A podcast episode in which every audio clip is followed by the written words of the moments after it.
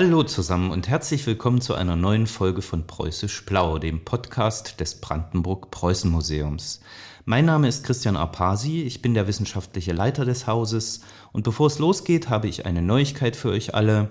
Unseren Podcast, den gibt es jetzt auch überall da, wo es Podcasts zu hören gibt, also auf allen gängigen Plattformen. Daher gleich zu Beginn meine Bitte, wenn euch äh, gefällt, was wir machen, was wir bisher getan haben, dann bewertet uns, abonniert uns, folgt uns, äh, teilt uns mit allen, die ihr kennt. Und anscheinend scheint es bei einer Plattform ganz wichtig zu sein, äh, die Glocke zu läuten. Deswegen bitte tut auch das. Ähm, heute habe ich mal eine neue Kollegin äh, bei mir. Ähm, Jeanette Franke arbeitet seit einigen Monaten bei uns im Haus, ähm, ist zuständig für die Presse- und Öffentlichkeitsarbeit, vor allen Dingen aber äh, betreut sie unsere Online-Kanäle, also YouTube, äh, Instagram und Facebook. Da könnt ihr auch gerne jederzeit mal vorbeischauen, um euch anzusehen, was es Neues bei uns im Hause gibt. Jeanette wird auch gleich etwas zum Thema der heutigen Folge sagen. Ähm, deswegen begrüße ich Sie ganz herzlich und sage Hallo, Jeanette. Ja, hallo Christian, ähm, vielen Dank für die Begrüßung und äh, die Vorstellung. Hallo auch liebe Hörerinnen und Hörer. Ich freue mich sehr, dass ich heute beim nächsten Podcast von Preußisch Blau dabei bin und natürlich auch auf das spannende Thema, das jetzt in den nächsten Minuten vor uns liegt. In dieser Woche sind ja die Sommerferien in Berlin und Brandenburg zu Ende gegangen und vielleicht sind die meisten auch von euch gerade aus dem Urlaub zurückgekehrt oder sind schon länger wieder daheim oder sind vielleicht auch gar nicht weggefahren. Ja, Christian, wie war es denn bei dir? Wo warst du denn im Urlaub?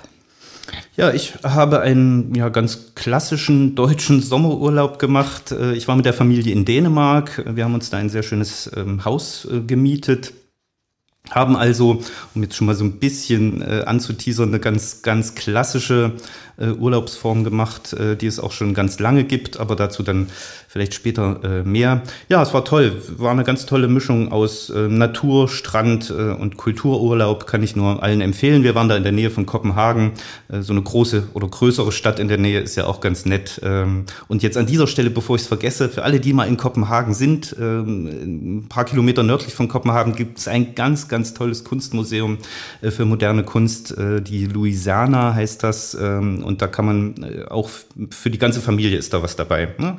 Fahrt da mal hin, wenn ihr dort in der Nähe seid, kann ich wie gesagt ähm, nur empfehlen. Äh, wie sah es bei dir aus? Ja, bei mir war es auch ein, ich würde sagen, klassischer deutscher Urlaub. Ich bin nämlich in der Heimat geblieben. Also in der Heimat meint jetzt im Brandenburgischen.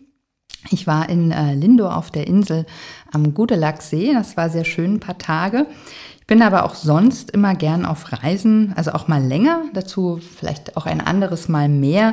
Aber so viel vorab kann ich schon verraten. Also mir haben es zwei Länder besonders angetan und zwar sind das Frankreich und Italien. Da bin ich äh, regelmäßig gewesen.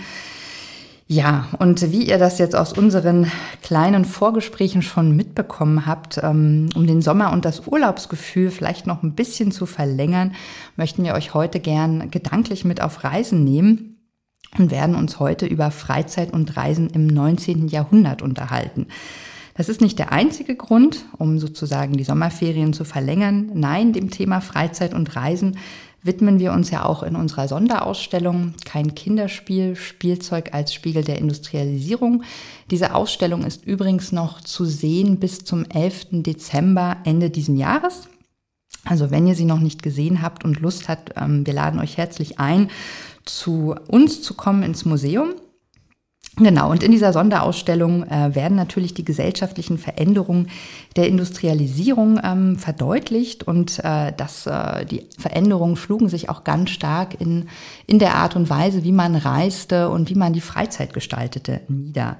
Genau, das werden wir uns heute gemeinsam genauer anschauen, wie sich das Reisen und auch der moderne Tourismus entwickelt haben vor allem warum, wie und wohin die Menschen verreisten und ja, was aus der Vergangenheit eigentlich heute auch noch so Bestand hat. Vielleicht können wir eins äh, schon mal, ja, vielleicht können wir uns bei einem einig sein. Reisen hat ja viele Facetten, ob man jetzt kleine oder große Reisen macht, Reisen in die Ferne oder auch zu Hause verreist. Reisen ist im Prinzip ein fester Bestandteil unserer Freizeitgestaltung und für manche Menschen sogar Lebenskonzept. Und ähm, man, mit dem Reisen werden unterschiedliche Bedürfnisse und Zwecke erfüllt. Man sammelt Erfahrung, ähm, die persönliche Weiterentwicklung wird gefördert. Und ähm, wenn wir unser Reisen in der heutigen Zeit mit der Vergangenheit vergleichen, können wir vielleicht sogar sagen, dass wir heute auch mit einem anderen Bewusstsein verreisen ja, die, nach, äh, die Frage nach der Nachhaltigkeit beim Reisen beschäftigt uns heute wohl noch mehr als äh, vor, ja, vor knapp 200 Jahren. Genau, bevor wir uns aber jetzt dem 19. Jahrhundert zuwenden, ähm, die Frage auch, ähm, wie war es eigentlich um das Reisen davor bestellt? Also die Geschichte des Reisens, die liegt ja schon länger, ähm, länger zurück und lässt sich auch bis ähm, zu den alten Ägyptern zurückverfolgen. Genau, ähm, Reisen gehört ja äh, zur Menschheit praktisch dazu, seit es, seit es die Menschheit gibt. Das war natürlich zuerst äh, sehr, sehr zweckgebundenes Reisen, sag ich mal. Ne? Bevor der Mensch sesshaft wurde, ist er ja auch mehr oder weniger umhergereist. Ähm, aber ähm, nachdem der Mensch dann sesshaft wurde, Gab es äh, tatsächlich auch schon äh, von Anfang an so frühe Formen des Tourismus oder das, was man irgendwie mit, mit dem heutigen Tourismus durchaus vergleichen kann? Das findet man schon bei den alten Ägyptern im Pharaonenreich, äh, viel mehr aber noch in der darauf äh, folgenden griechisch-römischen ähm, Antike. Ja, die alten Ägypter, die reisten beispielsweise schon zu den Pyramiden von Gizeh, das ja, ägyptische Pharaonenreich, ähm, das, das, das gab es ja sehr lange. Insofern haben auch die Ägypter dann schon auf ihre eigene Geschichte sozusagen zurückblicken können. Die Griechen beispielsweise fuhren nach Delphi zum Orakel, ließen sich da die Zukunft vorhersagen oder ganz, ganz beliebt waren auch äh, die vielen äh, sportlichen Wettkämpfe, die da veranstaltet wurden. Der berühmteste sportliche Wettkampf sind ja sicherlich die Olympischen Spiele. Und da fuhr dann ja ein äh, gebildeter ähm, und auch wohlhabender Grieche gerne hin. Das ist ganz, ganz wichtig. Reisen in dieser Zeit im Altertum, in der Antike und auch weit später noch, eigentlich bis ins 20. Jahrhundert hinein, war vor allen Dingen eine Sache der Oberschicht. Äh, einerseits ja der, der, äh, der gebildeten Oberschicht, aber natürlich auch ähm, eine Sache für Leute, die sich das leisten konnten. Ne? Und die unternahmen dann eben schon in der Antike äh, Vergnügungs-, Erholungs-, Luxus, äh, aber auch Bildungsreisen. Ähm, einen ja, besonderen, besonderen Aufschwung nahm das Reisen dann tatsächlich im Römischen Reich. Äh, das lag daran, dass die Römer eben eine gut ausgebaute Infrastruktur hatten. Ähm, und dazu gehörte eben auch ein, ein sehr gut ausgebautes Wege- und Straßennetz. Das waren so ungefähr 300.000 Kilometer, äh, die man da befahren, bereisen, belaufen, wie auch immer äh, konnte. Und an, entlang dieser, dieser Straßen, dieses, dieses Wegenetzes äh, hat sich auch schon im Römischen Reich dann so eine Art Fremdenverkehrswirtschaft entwickelt. Da gab es also professionelle Unternehmen, die für Verpflegung und Unterkunft sorgten, ähm, die, die Gruppen- und Individualreisen organisierten und die dann auch professionelle Reisebegleitung stellten. Ja, das ist natürlich ganz interessant. Das zeigt natürlich, dass ähm, ja, Reisen wirklich ein Bestandteil schon seit Jahrtausenden ähm, ja, für uns Menschen ist. Und ähm, du hast ja jetzt gerade gesagt, dass es äh, neben den Vergnügungsreisen in erster Linie ähm, ja, Reisen mit einem Bildung, bildungs- und erzieherischen Ansatz gab. Und da gibt es ja eine ganz klassische Reiseform, also eine ganz bekannte Form in der frühen Neuzeit, nämlich die Grand Tour. Und die ist ja sozusagen auch ja, als einer der wesentlichen Vorläufer äh, des äh, Reisen und angesehen. Vielleicht kannst du dazu noch ein bisschen mehr sagen, bevor wir dann zur, äh, zur Reise in der Industrialisierung kommen. Ja, die Grand Tour ist, ist tatsächlich ähm, eine ganz wichtige Reiseform und die Grand Tour ist auch der, ja, kann man wirklich als, als Frühform oder vielleicht als Vorläufer eines modernen Tourismus bezeichnen. Nicht umsonst ist ja in dem Wort äh, Grand Tour und Tourismus ist, war also mehr oder weniger auch namensgebend äh, für den Tourismus, diese Grand Tour. Vielleicht muss ich aber noch mal einen ganz kurzen Schritt zurück machen. Also nach dem Römischen Reich äh, und mit dem Verfall der Infrastruktur des Reiches hörte natürlich auch Reisen in dieser Form auf äh, zu existieren. Reisen wurde wieder ganz beschwerlich, wurde auch wieder gefährlich. Nichtsdestotrotz gab es auch in den nachfolgenden Jahrhunderten bis zur frühen Neuzeit, bis zur Grand Tour äh, Reisen. Im Mittelalter reiste man aber vor allen Dingen eben zweckgebunden. Ne? Die Pilgerreise ist so ein Beispiel oder auch äh, die, die berühmten Wanderjahre von Handwerksgesellen. Und mit der Grand Tour oder in der frühen Neuzeit ähm, verlor dann die Reise Schritt für Schritt diese Zweckgebundenheit. Also Reisen wurde gewissermaßen zum Selbstzweck. Nichtsdestotrotz hatte natürlich auch die Grand Tour einen Zweck. Ähm, das war die Bildung und Erziehung von jungen Adligen. Das war so eine Kavalierstour, die gehörte eben äh, zur Ausbildung äh, von jungen Adligen dazu. Die war auch äh, in, ihren, in ihren Abläufen in den Reisezielen ähm, recht fest vorgegeben. Es gab verschiedene Touren, ähm, die man machen konnte. Eines der, der beliebtesten Ziele ähm, einer Grand Tour äh, war Italien, immer schon von eigentlich von allen Europäern, ob das nun Engländer waren, ob das Skandinavier waren oder Deutsche, die reisten alle nach Italien. Ein zweites Ziel ist, äh, ist auch immer Frankreich gewesen, der französische Hof. Ähm, der war ja das, ja, das Nonplusultra des Höfischen äh, in der frühen Neuzeit. Ja, und da ging es eben darum, für die jungen Adligen, sich die Welt anzuschauen, diese anderen europäischen Höfe kennenzulernen, ähm, die standesgemäße Umgangsformen äh, zu erlernen und eben auch so einen ja, sicheren Umgang auf dem äh, gesellschaftlichen Parkett. Äh, aber nebenbei war eben ein wichtiger Grund äh, auch immer das Vergnügen äh, und äh, mit diesem, mit diesem Aspekt, äh, diesem Vergnügungsaspekt, äh, emanzipiert sich eben die Reise von der Zweckgebundenheit und das war ein ganz wichtiger Schritt ähm, ja, hin zum modernen Tourismus. Was man vielleicht noch ergänzen kann, das geht ja auch ähm, um das Sehen, ähm, gerade weil du Italien auch erwähnt hast. Äh, es war natürlich ein sehr beliebtes Reiseziel. Ähm, es ging um das ästhetische Sehen, sich Kunststätten anzugucken, Sehenswürdigkeiten. Und ein ganz bekannter Reisender ist äh, natürlich äh, Goethe.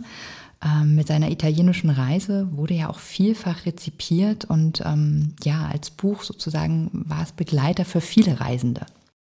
Genau, Goethe war ja, äh, das, der setzte einen neuen Maßstab für Italienreisen. Er hat ja seine, seine erste Italienreise, er hat ja zwei äh, unternommen, seine erste Italienreise von 1786 bis 1788 unternommen ähm, und hat eben ja äh, da den den Weg für viele, viele andere äh, Italienreisende des äh, späten 18., frühen äh, 19. Jahrhunderts tatsächlich vorgegeben. Ja, ja, also es ging auch um das, um das Sehen lernen, also um das, äh, aber das ist, gehört ja eben zur klassischen, klassischen Bildung äh, dazu. Das ist natürlich ähm, wichtig herauszugreifen, dass äh, ja die klassischen Bildungsreisende tatsächlich sehr stark auf dem Vorrang waren.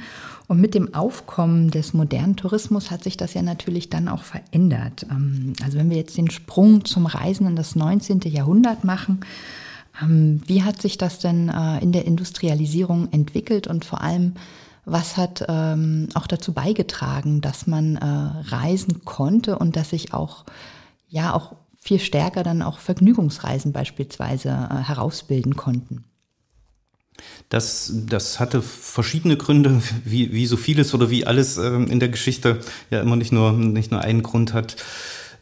Dass das Reisen ja zum Tourismus wurde und dann später im 19. Jahrhundert tatsächlich auch zum modernen kommerzialisierten Tourismus, das ja lag einerseits daran, äh, und dann bin ich wieder bei Goethe. Ähm, also Goethe war ja, kam ja nicht aus dem Adel. Ne? In der frühen Neuzeit reiste ja eigentlich primär oder ausschließlich äh, der Adel. Äh, Im Gefolge der Adligen waren aber während dieser ähm, Kavaliersreisen auch immer Bürgerliche. Die waren anfangs als Erzieher, als Ausbilder, als Aufpasser, wie auch immer äh, mit dabei.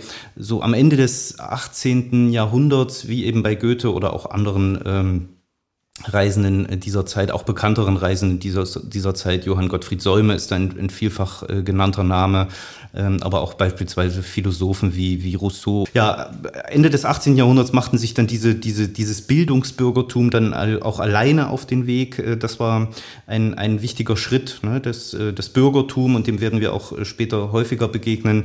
Ja, und dann passiert eben Ende des 18. Jahrhunderts in England äh, das, was dann zur Industrialisierung führte. Verschiedene Maschinen werden erfunden, unter anderem die Dampfmaschine, ähm, damit auch äh, ja dann die Erfindung der, der Eisenbahn, der dampfbetriebenen Eisenbahn am Beginn oder in, im, ersten, im ersten Viertel des ähm, 19. Jahrhunderts, äh, um es ganz genau zu machen, 1825 fuhr die erste dampfbetriebene Eisenbahn in England.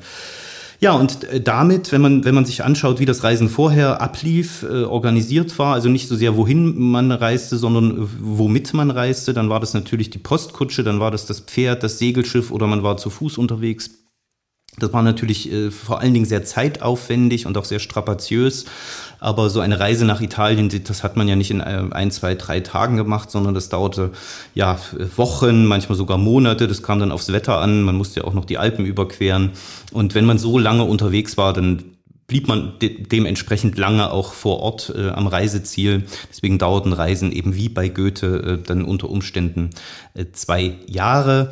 Also Reisen konnten sich vor der, der Erfindung moderner Verkehrsmittel wie eben auch dann der dampfbetriebenen Eisenbahn nur eine ganz, ganz kleine Schicht leisten. Im Prinzip solche Personen, ähm, die ja nicht arbeiten mussten und die Eisenbahn führt dann dazu, das dauert dann natürlich auch immer noch ein bisschen, dass äh, sich ja die Reisezeit verkürzt äh, und durch diese verkürzte Reisezeit sind eben nun auch kürzere Aufenthalte möglich und das ähm, führt dann eben dazu, dass ja mehr Menschen reisen konnten durch die Eisenbahn äh, als jemals zuvor in der Menschheitsgeschichte. Aber auch hier muss man immer wieder darauf hinweisen, auch diese, diese frühen Eisenbahnreisen oder das Reisen mit der Eisenbahn war etwas für eine privilegierte Oberschicht, die erweiterte sich jetzt eben durch äh, das Bürgertum, aber war eben immer noch was äh, für, ja, für die, die einen volleren Geldbeutel hatten. Da halte ich natürlich jetzt zwei ähm, Punkte fest. Also zum einen, äh, wie du sagst, äh, war in der Industrialisierung England äh, mit seinen Erfindungen und Entwicklungen im Vorsprung gegenüber Deutschland äh, und Preußen. Aber auch, wenn man sieht, äh, wie sich äh, der Tourismus entwickelt hat, waren es ja zuerst die Engländer, die ja die die Seen sozusagen für sich entdeckten und die die Gebirge zuerst erklommen, um somit sozusagen die Grundsteine für den Tourismus legten.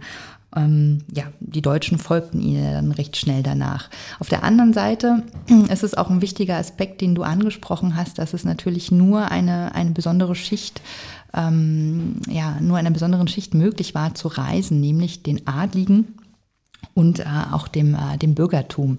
Und äh, das Interessante daran ist, äh, dass das Bürgertum dann immer dort die Orte und äh, Plätze ansteuerte, die die Adligen schon für sich entdeckt hatten. Das war den Adligen dann wiederum zu viel und sie mussten sich da dann immer wieder neue Tourismusräume erschließen. Ja, so war das. Der arme Adel äh, war praktisch im gesamten 19. Jahrhundert auf der Flucht äh, vor, vor dem Plebs. Ähm, nein, also ja, England Vorreiter, das ist, ist richtig, sowohl in der Industrialisierung als auch in der Entstehung eines, eines modernen kommerzialisierten Tourismus. Ähm, und also vielleicht sollte man ganz allgemein mal festhalten, dass äh, ja die, die Entwicklung der Industrialisierung und die Entstehung des modernen Tourismus immer Hand in Hand gingen, dass es da während des gesamten 19. Jahrhunderts immer eine ganz enge Verbindung äh, gab. Allerdings mit einer gewissen zeitlichen Verzögerung fand das statt. Also erst gab es eine Innovation ähm, in der Industrialisierung oder bei der Industrialisierung und die wurde dann äh, für, für den Tourismus praktisch genutzt, um es, ja, ein ganz einfaches Beispiel, ne? zuerst muss ja die Eisenbahn erfunden werden, die muss dann erstmal fahren und dann können die Touristen auch nutzen. Ja, warum waren auch die Engländer Vorreiter des Tourismus? Das liegt daran, dass eben durch die Industrialisierung, durch den Strukturwandel, den die Industrialisierung ausgelöst hatte, in England eben eine neue Elite entstanden war, eben dieses ein neuer Geldadel, äh, könnte man sagen, also ein wohlhabendes Bürgertum. Und ähm, ja, wie, wie, wie, häufig, wie häufig in der Geschichte, wenn neue Eliten entstehen, orientieren sie sich an dem, was vorher da war, eben an der alten Elite. Und das war der Adel. Und die die neue Elite versucht eben irgendwie die Verhaltensweisen der alten Elite nachzuahmen. Und so war das auch mit dem Reiseverhalten. Ne? Die Bürger guckten eben, was machten die Adligen, äh, wo fuhren die hin, wie reisten die und äh, reisten denen mehr oder weniger hinterher. Und äh, das führte dazu eben, dass zuerst äh, die, immer mehr Bürgerliche äh, eben auch so, so eine Kavalierstour praktisch unternahmen, die Besucherzahlen in diesen klassischen äh, Orten der Grand Tour, also Rom beispielsweise oder in den Städten der Toskana, die explodierten förmlich und der Adel ja, äh, sah das gar nicht so gerne äh, und versuchte ja sich wieder abzugrenzen, ähm, von, von nach unten abzugrenzen und sucht sich des eben, deswegen eben neue neue Reiseziele, ähm, erschließt damit äh, immer mehr touristische Orte, weil das war so eine, so eine Entwicklung, die in Etappen äh, stattfand. Also das passierte dann immer wieder. Ja, zuerst waren es die, die, die berühmten Badekurorte, die dann äh, wiederentdeckt wurden von dem Adel, die hatten ja teilweise Traditionen, die bis ins Römische Reich, bis ins Römische Altertum zurückreichten. Baden-Baden beispielsweise im heutigen ähm, Baden-Württemberg war ja schon eine römische Siedlung, ein römisches Thermalbad, Vichy in Frankreich, Spa ähm, in, in Belgien. Äh, da fuhr dann eben der Adel hin, machte so Badeurlaub oder Kur. Ne, das war ja kein Badeurlaub, das war ja eher so ein, ein, ein Kururlaub. Ähm, und das sah, der, sah das Bürgertum dann wieder, die folgten denen, ähm, die, diese Badekurorte, diese mondänen Kurorte bekamen dann wieder so einen massentouristischen, in Anführungsstrichen, das waren natürlich keine Massen, aber für den Adel, ähm, ja, äh, die empfanden das sicherlich so, dass immer mehr Leute kamen. Also wichen sie wieder aus, äh, entdeckten dann die Meeresküsten und später auch noch andere ähm, äh, ja, Naturräume. Ja, da ist es ganz interessant. Da hätte ich gleich eine Nachfrage. Wie ist das eigentlich? Ähm, ja, Meeresküsten und Naturräume, das sind ja eigentlich auch die Orte, die so ein bisschen gefürchtet waren. Ne? Das, äh, wie hat sich das entwickelt? Genau, das Meer und äh, ein anderer Naturraum, die Berge, das waren zwei, zwei ja, Räume, die im Mittelalter und bis weit in die frühe Neuzeit hinein eben immer etwas Bedrohliches hatten. Äh, vor allen Dingen äh, die, in, in den Bergen, da sah man eigentlich immer nur Gefahren, aber ähnlich war es mit dem Meer auch. Das Meer hat man als ungesund gesehen, eben auch, auch als nicht schön und eben vor allen Dingen als gefährlich. Ja, nun muss aber, wenn der, wenn der Adel oder wenn es eine Gesellschaftsschicht gibt, die dann eben irgendwie sich ein, ein neues Reiseziel erschließt, äh, muss das natürlich dann auch mit einem gewissen Bedeutungswandel einhergehen. Und dieser Bedeutungswandel kam vor allen Dingen durch den Ausbau von Infrastruktur. Ne? Also da fuhr dann ein Adliger hin, der fand vielleicht nichts vor, außer eine Fischerhütte äh, am Meer und äh, dann eine ganz nette Aussicht. Vielleicht hat er das dann so empfunden. Dann wurde ja, wurde immer mehr gebaut, mehr touristische Infrastruktur, Verpflegungs-, Unterbringungsmöglichkeiten, Wege wurden angelegt äh, und mit dem Ausbau der Infrastruktur äh, verliert dann sozusagen, äh, verlieren diese einst bedrohlichen, bedrohlich wirkenden Naturräume eben ähm, Stück für Stück ihre Bedrohlichkeit und dann äh, kommt, äh, kommt dann noch was, was anderes dazu. Äh, es gab ja einerseits die, die philosophische Strömung der Aufklärung, aber eben daran anschließend oder darauf folgend, nicht daran anschließend, ähm, ja, die, die Romantik und ähm, diese beiden äh, ja, künstlerisch-philosophischen Richtungen, die haben so ein bisschen dazu geführt, dass äh, sich überhaupt die Wahrnehmung von Natur änderte und dass man in Naturräumen, auch im Wald, äh, dann äh, immer mehr und mehr das, das Idyllische, das Schöne, das Harmonische sah. Und so war das eben dann auch ja, an den Meeresküsten Berühmte Seebäder wurden in dieser Zeit ja auch gegründet. Schon im 18. Jahrhundert wieder in England waren die ersten, das ist Brighton gewesen, 1736, eines der ersten Seebäder Europas. Aber mit, mit einer gewissen zeitlichen Verzögerung kamen dann eben auch äh, Seebäder in anderen äh, europäischen Ländern, wie in Frankreich an der Côte d'Azur oder eben auch an den deutschen Nord- und Ostseeküsten dazu sehr spannend, wie der Imagewandel sozusagen sich vollzogen hat. Ähm, eigentlich aus einer Not heraus, ja. wenn man das so möchte. Genau. Wo wir ähm, jetzt gerade auch über ja, das Meer und die Seeküste gesprochen haben, du hattest ja am Anfang die Eisenbahn erwähnt, aber es gibt natürlich auch noch eine andere Fortbewegungsart oder eine andere Art und Weise zu reisen, die sich äh, in diesen Jahren entwickelt hat. Und da hat es auch, äh, ja, gibt es eine deutsche, eine deutsche Errungenschaft, ähm, nämlich die Kreuzfahrten. Vielleicht ähm, kannst du da auch ein bisschen was zu erzählen.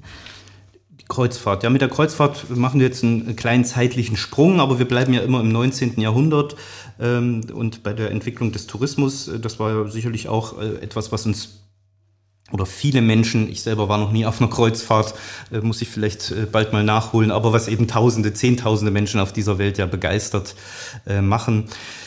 Die Kreuzfahrt, du sagtest, es war eine äh, deutsche Erfindung äh, von einem deutschen Unternehmer, Albert Ballin hieß der Mann. Der Albert Ballin war ähm, am Ende des 19. Jahrhunderts Generaldirektor der sogenannten HAPAC, das war die Hamburgisch-Amerikanische Paketfahrt-Aktiengesellschaft, ähm, also eine Reederei und zu, zu Ballins Zeiten war das auch die größte Reederei der Welt.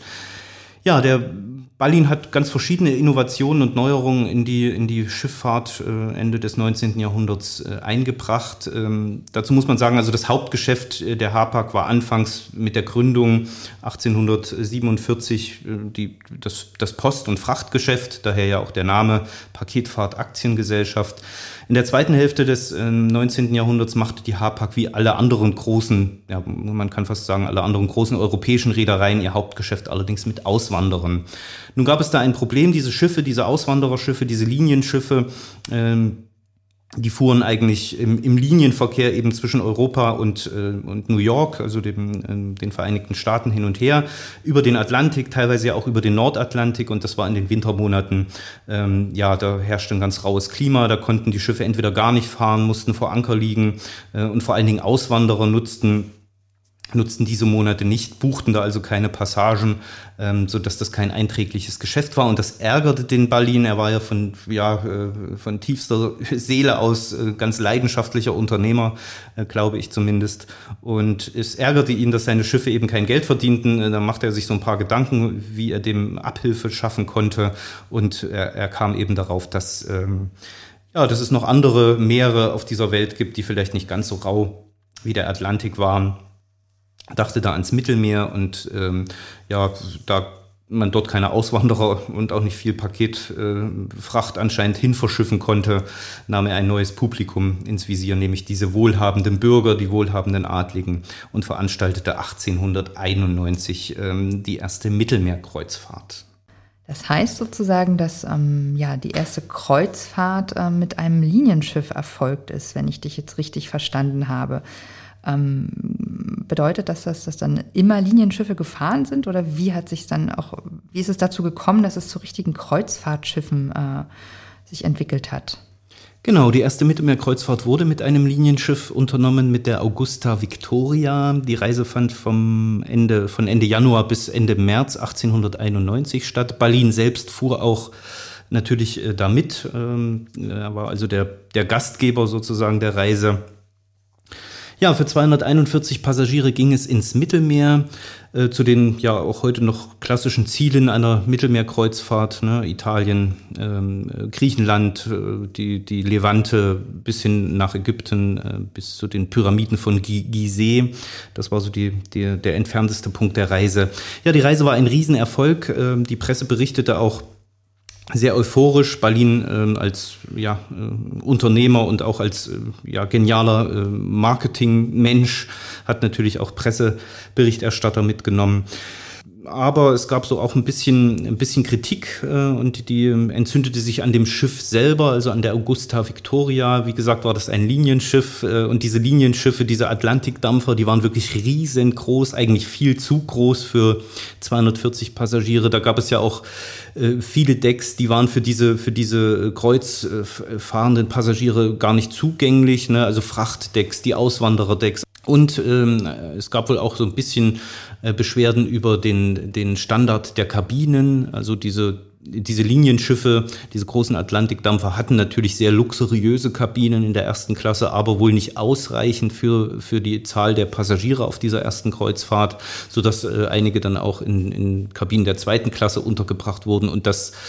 ja, genügte den, diesen, diesen reichen, ähm, äh, dieser reichen Oberschicht wohl nicht. Ähm, Trotzdem waren sie begeistert und ähm, Berlin witterte eben ein, ein profitables Geschäft und gab dann kurz nach der Rückkehr äh, das erste reine Kreuzfahrtschiff in Auftrag. Ähm, das war dann die Prinzessin Victoria Luise. Wenn man sich Bilder äh, von der Victoria Luise anschaut, dann sieht man ganz schnell, die ist wesentlich kleiner als diese Linienschiffe, äh, sieht eher aus wie so eine, eine große Luxusjacht. Da gab es 100 ähm, oder Kabinen für 120 Passagiere. Jede einzelne Kabine hatte dann ein eigenes Bad, äh, ein eigenes Badezimmer, eine, eine eigene Toilette.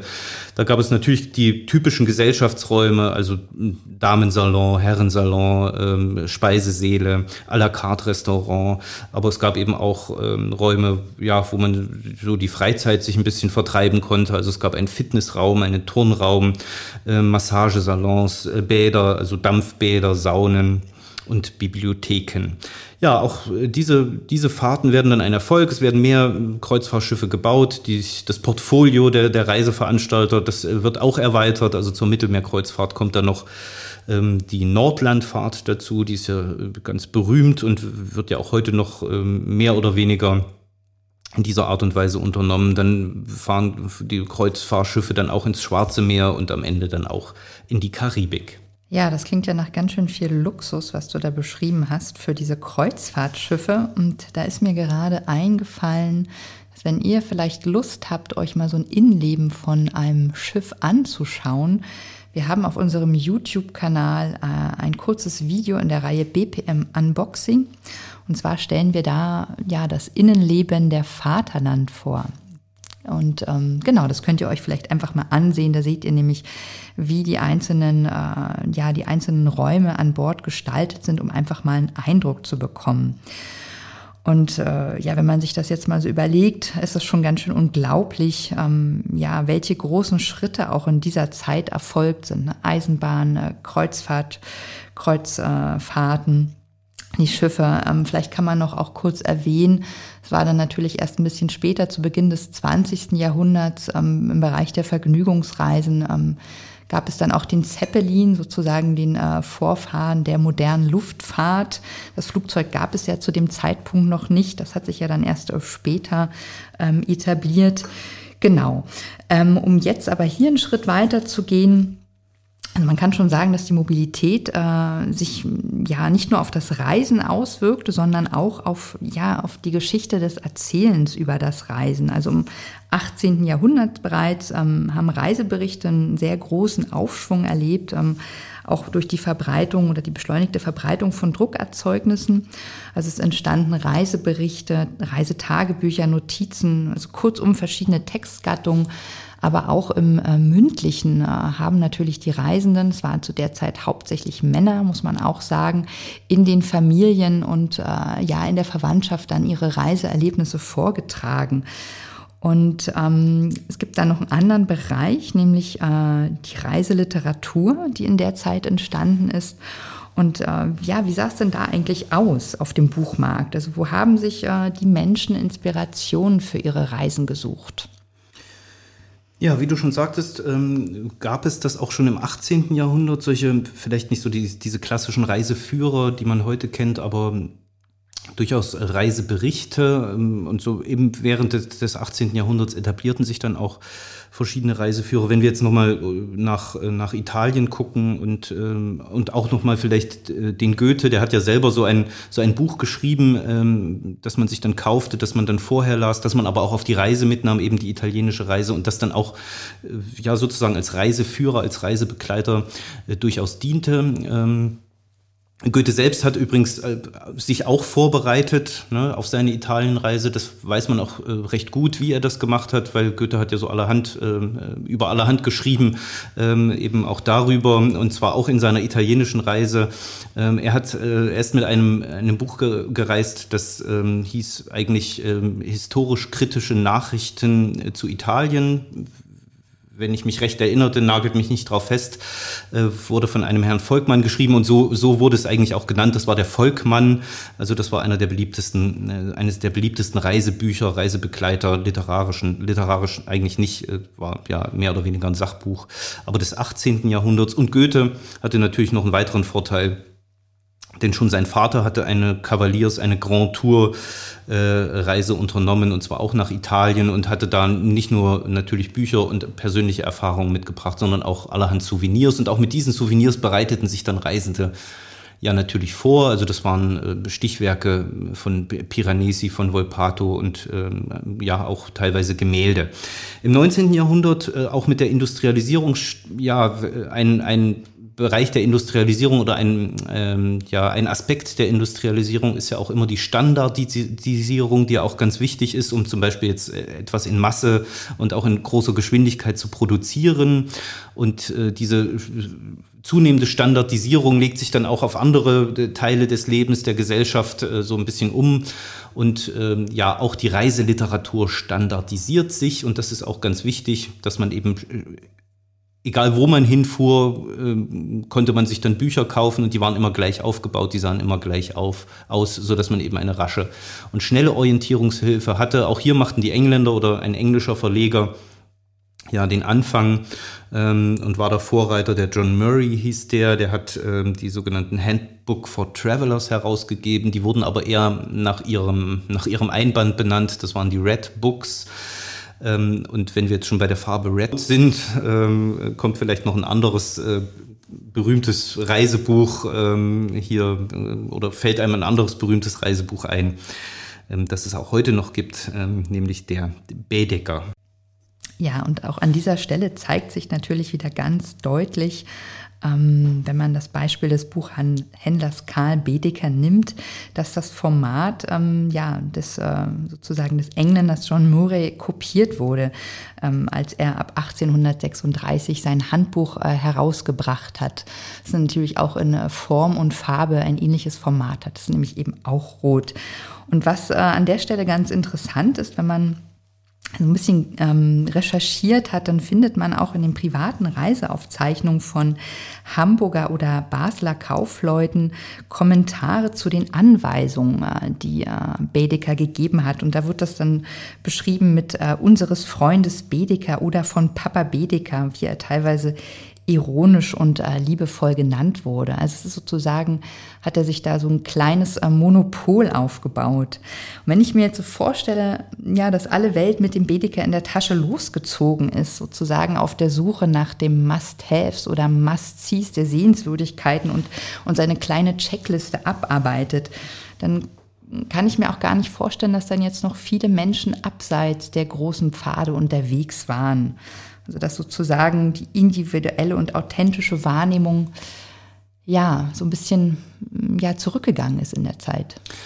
Ja, wenn es so eine individuelle und authentische Wahrnehmung für diese, für diese reisenden Bürger des 19. Jahrhunderts überhaupt gegeben hat. Ja, also das ist schon eine, eine Kritik, ähm, die, die so Ende des 18. Jahrhunderts auch schon zu Goethes Zeiten tatsächlich aufkommt, äh, dass äh, man eben immer irgendwie ist immer schon wer da und meistens sind, sind es die Engländer, die, die schon vor Ort waren. Ähm, aber natürlich muss man sagen, dass, dass diese Reisebücher eben durch diese standardisierte Form nicht nur eine Orientierungshilfe waren, nicht nur Empfehlungen und Informationen gaben.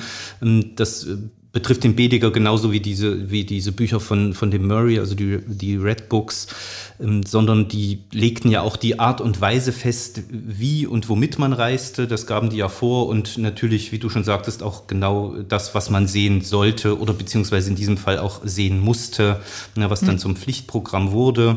Und deswegen ist ja auch eine der am weitest verbreiteten Reisekritiken eben, dass man nichts mehr Neues entdecken kann dass man immer, ja, immer auf ausgetretenen Pfaden mit vielen, vielen anderen unterwegs ist. Ja, und gerade bei den Engländern, ne, die wurden ja sozusagen auch sehr, sehr kritisiert, was jetzt nicht unbedingt mit ihrem Nationalcharakter zu tun hat, sondern vielleicht auch im, aufgrund dessen, dass sie immer schon zuerst überall waren und sozusagen auch ja, den modernen Tourismus sozusagen eingeleitet haben.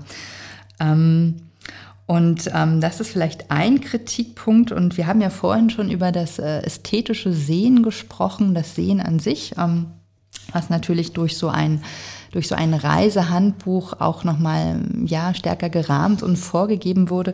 Und ein anderer Kritikpunkt, der eben auch aufgekommen ist, ähm, also klar, man braucht zum Reisen finanzielle Mittel, aber eben auch die Bildung und oft wurde Touristen, äh, ja natürlich hauptsächlich englischen Touristen vorgeworfen, dass sie blind seien, also dass sie nicht richtig sehen würden und ähm, dass sie halt kein äh, ausreichendes äh, Sehvermögen hätten und das ähm, ja, wie eben gerade gesagt, das traf britische Reisende, aber äh, was ich sehr spannend fand, auch im Zuge der Recherchen, dass diese, ja, diese Blindheit, äh, dass dieses Attribut der Blindheit auch auch weiblichen, äh, weiblichen Personen zugesprochen wurde. Man muss natürlich wissen, dass in der Zeit äh, hauptsächlich Männer reisten, äh, Männer in unterschiedlichen Phasen ihres Lebens.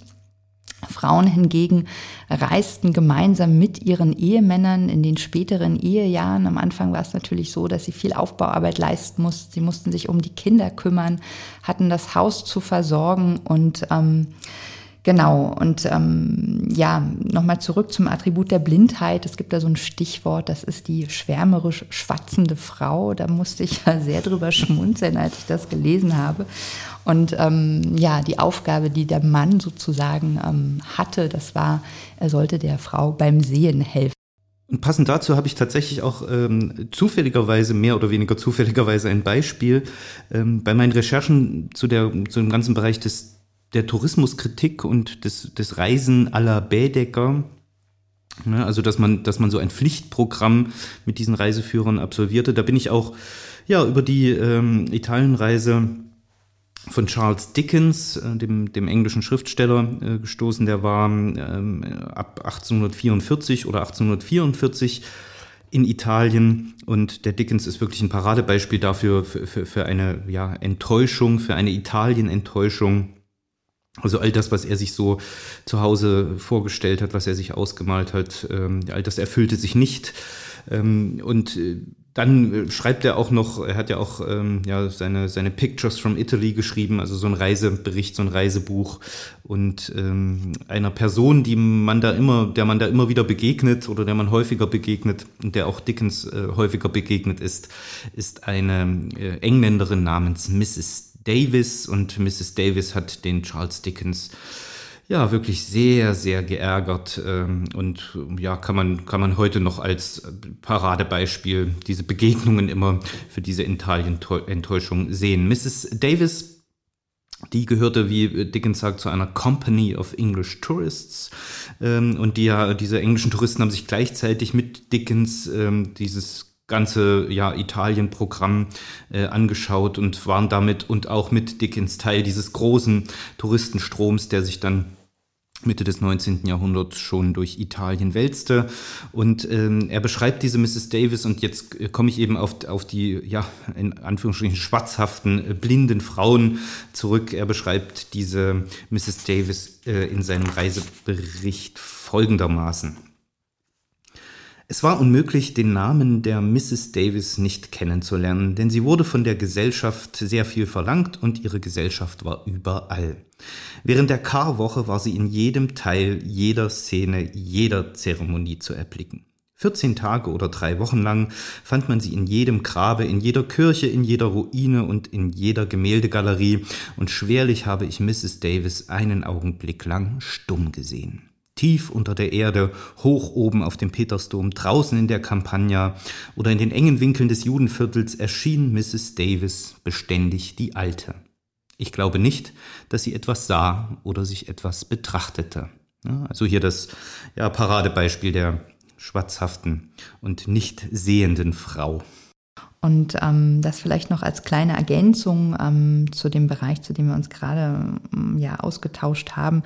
Also persönliche Reiseberichte und auch äh, Reiseerinnerungen waren so ein ganz großer Bestandteil, eben insbesondere auch äh, ja für die Männer, die gerade in ihren äh, hohen Lebensjahren dann sozusagen auch ähm, ja, ihr Leben verschriftlicht haben. Und äh, zu diesem Verschriftlichen ihres Lebens gehörte dann natürlich auch der Rückblick auf die großen Reisen in die weite Welt, die sie machen konnten.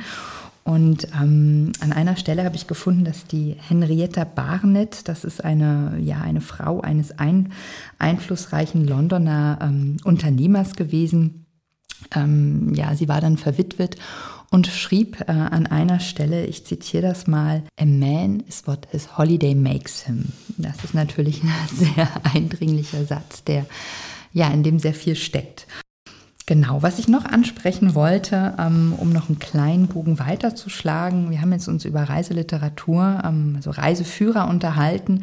Was in dieser Zeit natürlich auch äh, stark im Aufkommen war, war ein sogenannter Bahnhofsbuchhandel. Der entwickelte sich natürlich wieder zuerst in England ab den 18, 1840er Jahren und ähm, ähm, ja, das hatte dann sozusagen auch bald äh, sich dann über den ganzen europäischen Kontinent verbreitet, sozusagen, dass die besseren Klassen der Eisenbahn dann auch während ihrer Reisen äh, die Möglichkeit hatten, sich in Lektüre, Reiselektüre oder auch Zeitungslektüre zu vertiefen. Genau.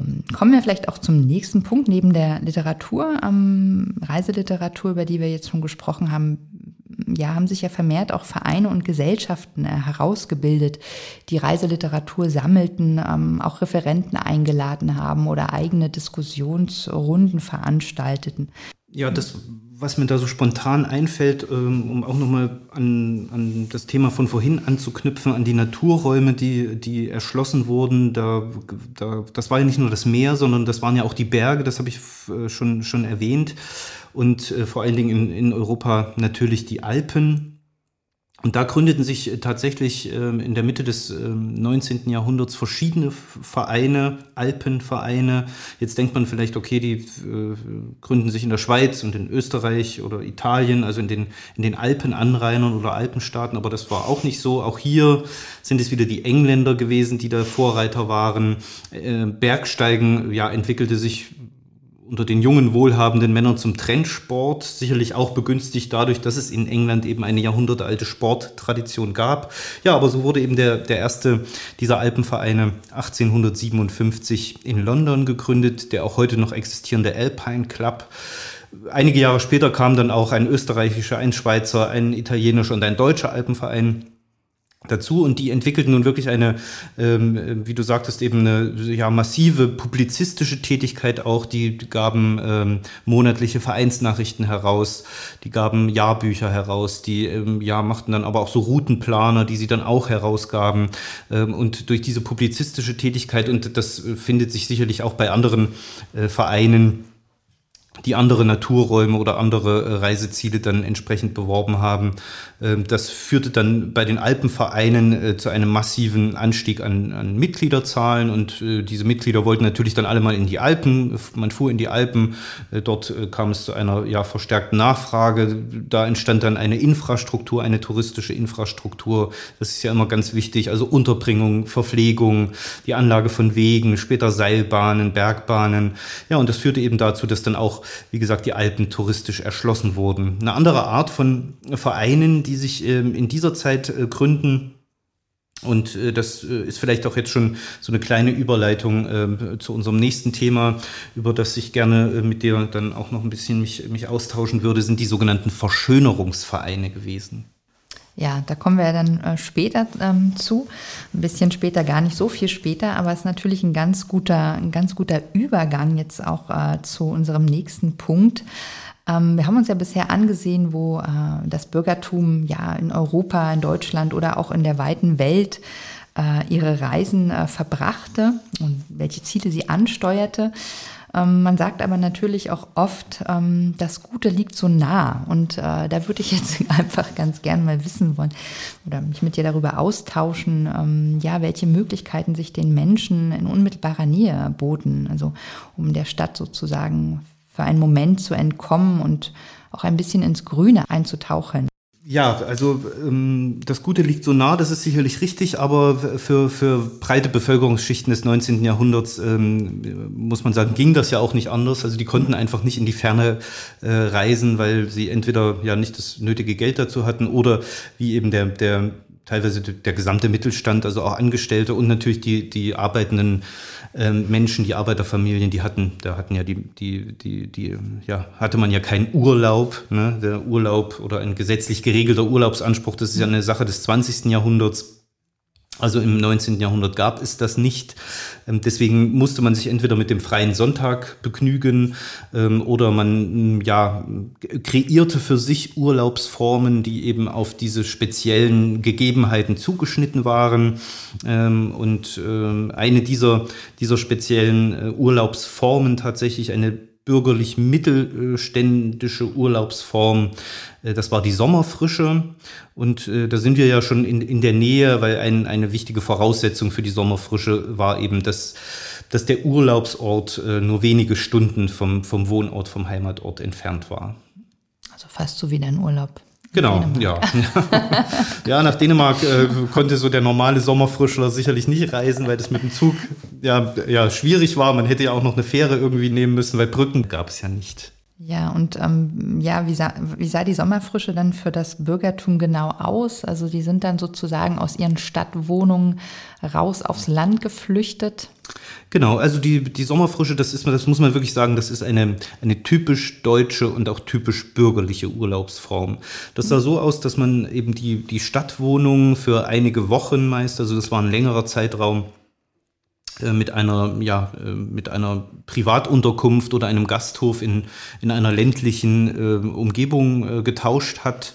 Ähm, wie gesagt, diese, diese Urlaubsfrischen, dieser Urlaubsort war dann wenige Stunden vom Heimatort entfernt und bei der Sommerfrische, da stand wirklich die, die Erholung der gesamten Familie im, im Vordergrund. Das ist auch, ja, auch was Bürgerliches bei den Auslandsreisen, bei den Kreuzfahrten, den Zeppelinreisen der Oberschicht. Ähm, da ging es nicht so sehr um die familiäre Erholung, da stand äh, die Teilnahme an gesellschaftlichen Veranstaltungen und an mhm. gesellschaftlichen Vergnügungen im Vordergrund. Da fuhren die Kinder oft auch nicht mit. Ne? Die Kinder ließ man dann zu Hause in der Obhut von Gouvernanten, von Erzieherinnen, von Kindermädchen oder von Lehrern, von Hauslehrern. Bei dieser bürgerlichen Sommerfrische war das äh, eher andersrum. Die Kinder wurden mitgenommen. Wer aber zu Hause blieb, das waren in diesem Fall die Väter zumindest äh, während der Woche, also wochentags, weil die hatten ja keinen Urlaub als äh, angestellte Arbeitnehmer, sondern die äh, mussten äh, arbeiten und kamen dann eben am Wochenende äh, zu den Familien dazu. Und deswegen war es auch wichtig ähm, und äh, deswegen ist diese Urlaubsform auch ohne Eisenbahn gar nicht möglich gewesen, dass man eben schnell zu dem Urlaubsort kommen konnte. Ja, ist natürlich wichtig, dass du den Punkt nochmal ansprichst, dass, ähm, dass wirklich die Erholung der ganzen Familie galt und auch nochmal auch nochmal aufzeigst, dass ähm, ja vielleicht der Vater äh, unterhalb, also un unterhalb der Woche zu Hause geblieben ist, aber dann eben nach, nachgefahren ist und äh, ja, die Entfernung dabei natürlich eine ganz entscheidende Rolle spielt. Ähm, das ist eine sehr schöne Art und Weise der Stadt zu entfliehen. Ähm, wir wissen ja, heute gibt es einige Portale, wo man sozusagen die Wohnung mit einer anderen Wohnung oder einem Haus tauschen kann. Das gab es damals noch nicht.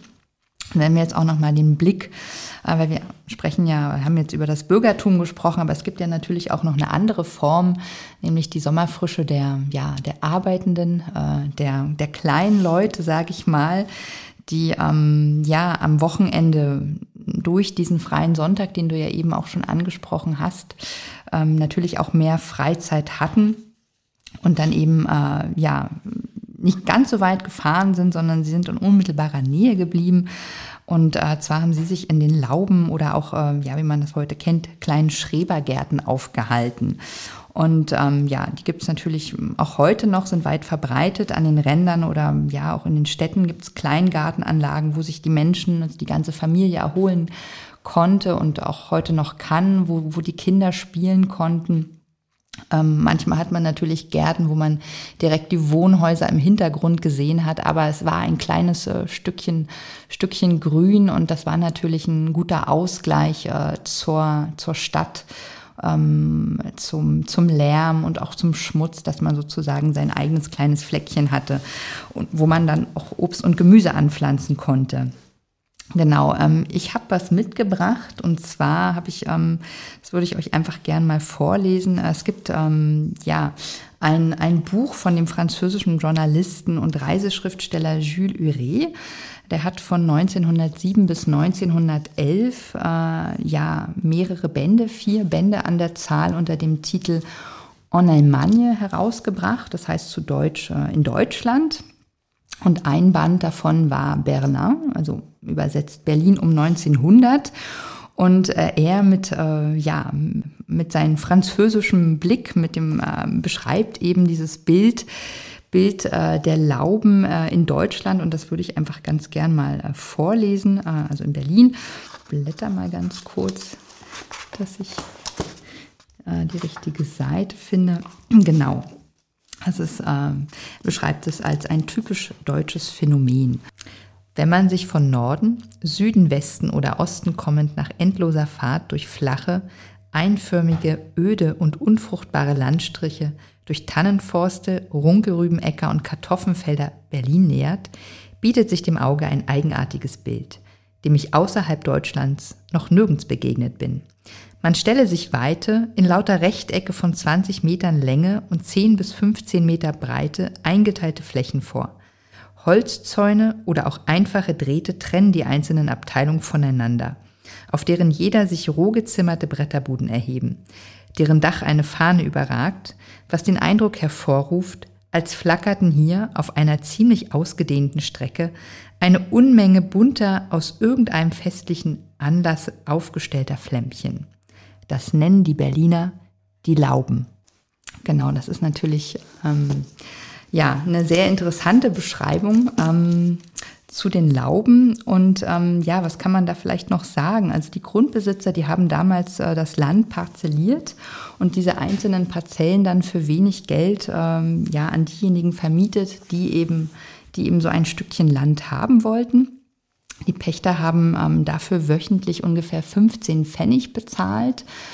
Das, ähm, wie aus den Angaben zu entnehmen ist, nur für die Sommermonate, also ungefähr 25 Wochen. Im Winter waren sie sozusagen dem Pachtzins ähm, entbehrt. Und ähm, ja, sie waren mit verschiedenen Verpflichtungen auch verbunden. Also es gab wirklich dann sozusagen Auflagen, dass man ähm, ja, dass man eben dass man auch den Garten entsprechend anlegte. Es gab Gärtnerhilfen, die kamen dann vom Schloss Charlottenburg oder vom Parc Montbijou, die dann den Leuten dort auch äh, geholfen haben. Also man merkte auch einen ganz klar moralischen Aspekt, der sich da, der sich da mit, ein, mit einfließen ließ. Ja, genau. Also diese, diese Vorschriften, die gibt es ja tatsächlich auch heute noch, wenn man mal so Kleingartenvereine ähm, sich anschaut äh, oder sich dafür interessiert, vielleicht so auch als, als, als Großstädter. Ich, ich wohne ja in Berlin, ne, dann äh, träumt man ja vielleicht hin und wieder mal von, von, einem, äh, von einem bisschen Grün, auf dem man seine Freizeit auch verbringen kann. Aber ja, das äh, schreckt dann mich eher ab, eben, dass es diese, diese, diese strikten Regeln auch heute noch gibt. Die Hecke muss so und so hoch sein. Es müssen, was weiß ich, 20 oder 25 Prozent an Nutzpflanzen an. Also das ähm, ist auch heute noch so und äh, ist auch, glaube ich, typisch deutsch. Also du, ähm, äh, du hast ja ganz am Anfang erwähnt, dass du einen besonderen Bezug auch ähm, zu anderen europäischen Ländern hast, vor allen Dingen Frankreich und Italien. Ähm, und ich verrate, glaube ich, kein Geheimnis, wenn ich sage, du hast da auch gelebt äh, in beiden Ländern. Nein. Und ähm, ja, ich weiß gar nicht, gibt es da sowas? So Kleingartenkultur? Habe ich nicht gesehen. Okay, also, also wie der Uri das auch sagt, etwas ganz, ganz typisch Deutsches.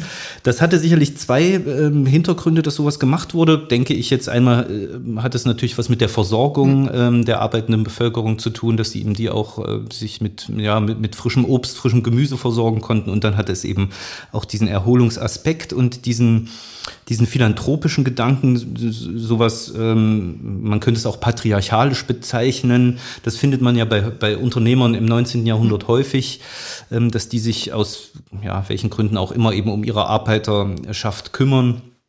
Ähm, das findet man tatsächlich auch bei einem ganz berühmten Namen, ähm, der mit Tourismus was zu tun hat, nämlich bei Thomas Cook. Ja, ein englischer Unternehmer und ja, ja auch heute noch ein weltweit agierendes Tourismusunternehmen. Und der Thomas Cook war, den kann man tatsächlich als Erfinder des, des kommerziellen oder kommerzialisierten Massentourismus äh, bezeichnen. Der hat unter anderem die Pauschalreise erfunden. Und da hat er anfangs 1841 war das so kleinere Zugreisen, wenige Stunden immer nur äh, angeboten. Das war alles dann all inclusive, also die Reise, äh, die Verpflegung, dann gab es noch eine Blaskapelle, die da immer mitfuhr.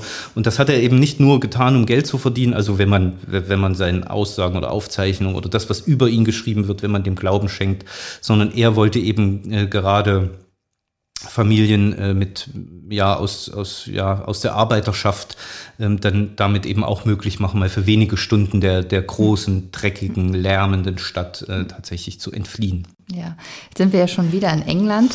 Ja. Ich nehme an, auch ähm, wenn wir in diesem europäischen Raum bleiben, gibt es auch in Deutschland ein Pendant für für Thomas Cook.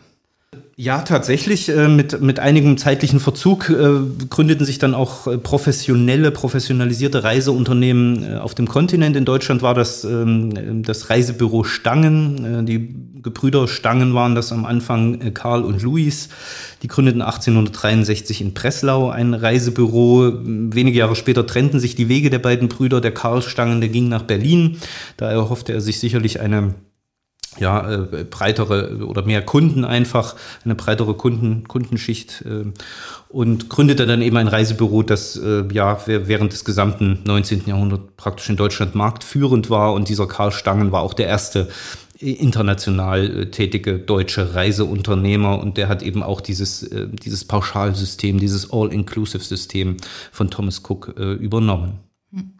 Und wenn man jetzt keine Pauschalreise gebucht hat und an einem freien Sonntag ähm, ja der Stadt entfliehen wollte oder an den Stadtrand äh, äh, wollte, wo hat man sich da hinbegeben in Berlin? Was waren so die typischen äh, Ausflugsziele, die ja. es ja heute zum Teil auch noch gibt? Genau, also Berlin ähm, ist da tatsächlich ein gutes Beispiel, kann man so stellvertretend für viele ähm, industrialisierte Städte oder Ballungsgebiete nehmen. Die waren ja an sich schon, das Stadtgebiet war groß, man brauchte also schon eine gewisse Weile, bis man überhaupt ins Grüne äh, kam. Ähm, also da musste man eben einen Tagesausflug machen ähm, und das äh, war dann so, dass ich ja am Ende des äh, 19. Jahrhunderts oder Mitte des 19. Jahrhunderts begann das so langsam, dass ich praktisch wie in einem Ring um Berlin herum ja einerseits Ausflugslokale etabliert und da gegründet wurden äh, oder eben Biergärten, die auch von den großen Berliner Brauereiunternehmen ähm, da gegründet wurden oder getragen wurden und organisiert wurden. Also man muss sagen, Berlin war ja die, die Bierhauptstadt Europas zu dieser Zeit. Nirgendwo anders gab es so viele Brauereien, äh, expandierte das Brauereiwesen so sehr.